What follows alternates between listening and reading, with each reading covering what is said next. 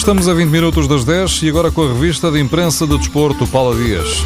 Mais claro, não podia ser. Pressionado pela vitória do Benfica, Jorge Jesus assume margem de erro zero no jogo com o Belenense. Já esta noite, se não ganharmos, já fomos. A frase do treinador do Sporting é citada em todos os jornais. A bola escreve que Jesus faz uma aposta reforçada em Slimani e Theo Gutierrez. Vão formar uma dupla até ao fim do campeonato. O Porto também sente essa pressão para ganhar. Esta tarde ao Tondela, José Peseiro garante que o Dragão ainda está na luta pelo campeonato. Entre os convocados, destaca-se a chamada de Tomás Podstavski, da equipa B.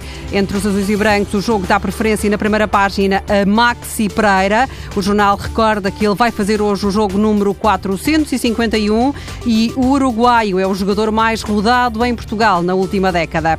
O Benfica ataca amanhã o Bayern de Munique com o mesmo 11 que esteve em campo com o Braga. O jornal O Jogo diz que Rui Vitória vai olhar o adversário olhos nos olhos. Os desportivos publicam as declarações de Vitória ao magazine da Liga dos Campeões. O treinador do Benfica diz que defrontar uma equipa como o Bayern é um desafio aliciante e o Benfica não vai recuar.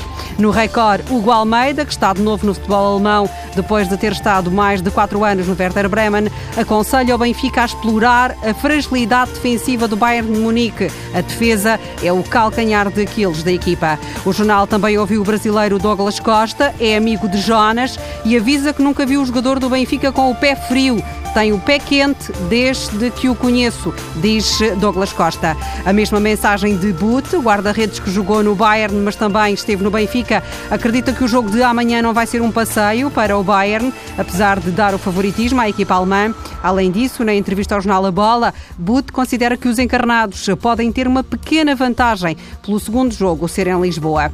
Foi uma participação de campeões. Portugal ficou com sete medalhas no Campeonato da Europa de trampolins, uma de ouro, uma de prata, cinco de bronze. É uma motivação extra. A partir de dia 16, no Rio de Janeiro, começa o verdadeiro teste de qualificação para os Jogos Olímpicos.